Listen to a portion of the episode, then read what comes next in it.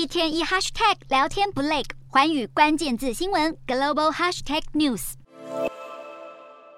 法国总理伯纳十九号傍晚在下议院议会中强制一读通过明年的预算案，反对派阵营随即对他提起不信任动议。经过一周的激烈辩论与各种罢工游行的社会动荡，伯纳动用宪法第四十九点三条的权利，跳过议员投票，强制一读通过预算，表示是为了避免国家被议会僵局阻挡。他也强调，一读通过后，法案会送到参议院继续讨论。伯纳演说的几分钟后，左派几个政党马上就宣布提出不信任动议。如果反对党议员在不信任动议中获得绝对多数的两百八十九票，预算法案就会被撤销，政府和内阁也必须总辞，让法国再现政治危机。不过，目前极右派国民联盟的雷鹏表示不会加入不信任动议，而是要提出自己的动议，这让总理伯纳被倒阁的几率相对减少。